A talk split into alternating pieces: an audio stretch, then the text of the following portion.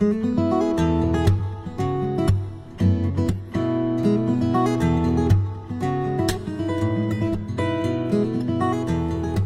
à tous, je suis Sophie. Bienvenue. 大家好，我是极客法语的 Sophie 老师，我们又见面了。欢迎收听法语每日说节目。这个星期呢，我们会有一个统一的主题，就是去买早餐。所以我们介绍的句子都是跟买早餐有关的。那么你们饿了吗？就开始吧。第一个句子：Bonjour, je voudrais un pain au chocolat, s'il vous plaît.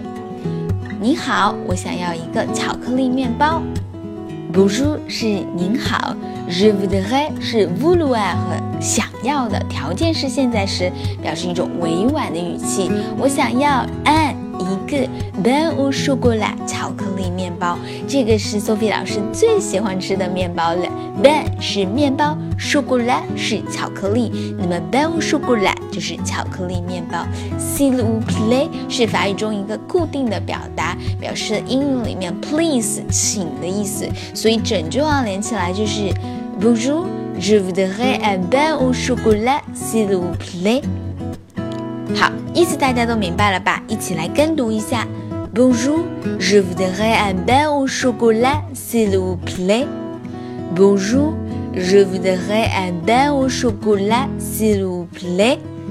Bonjour, je voudrais un pain au chocolat, s'il vous plaît. 希望大家都早一点能够吃到巧克力面包啊！今天就到这儿啦，明天再见喽。